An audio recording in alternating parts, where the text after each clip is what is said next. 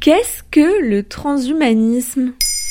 Merci d'avoir posé la question. À partir de 2021, le milliardaire Elon Musk pourrait tester ses implants cérébraux sur des êtres humains. Avec sa société Neuralink, il cherche à créer une interface neuronale pour soigner et améliorer nos cerveaux. Alors, la fusion de l'être humain et de la machine, est-ce pour demain? Transhumanisme. Cette philosophie prône le dépassement de nos limites biologiques grâce à la technologie. Concrètement, ça veut dire qu'avec divers outils, implants ou puces, nous pourrions soigner les maladies, augmenter nos performances et même défier la mort. Le transhumanisme est un peu la version 2.0 des mythes de Gilgamesh, de la fontaine de Jouvence ou de la pierre philosophale. Harry Potter, nous revoilà face à face.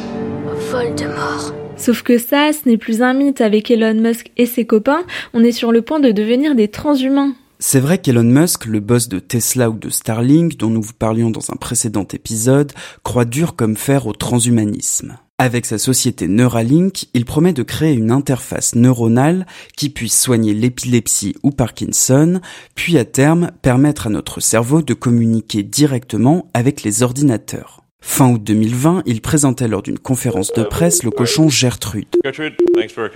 Gertrude, merci d'être venue. Les bips que vous entendez sont des signaux en temps réel du Neuralink implanté dans la tête de Gertrude.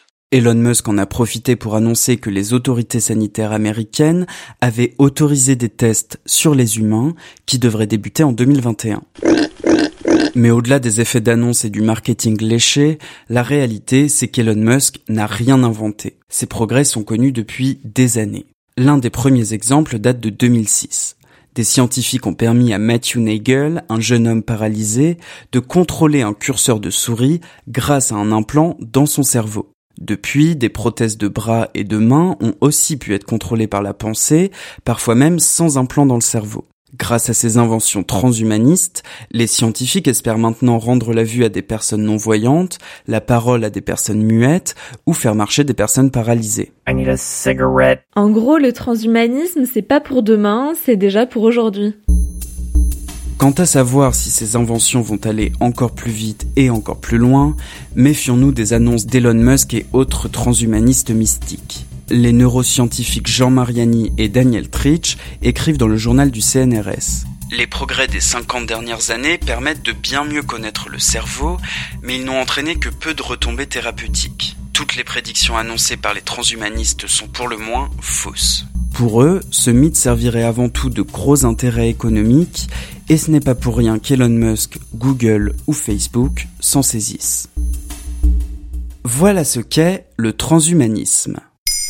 Maintenant, vous savez, en moins de 3 minutes, nous répondons à votre question. Que voulez-vous savoir? Posez votre question sur les plateformes audio et sur le compte Twitter de Bababam.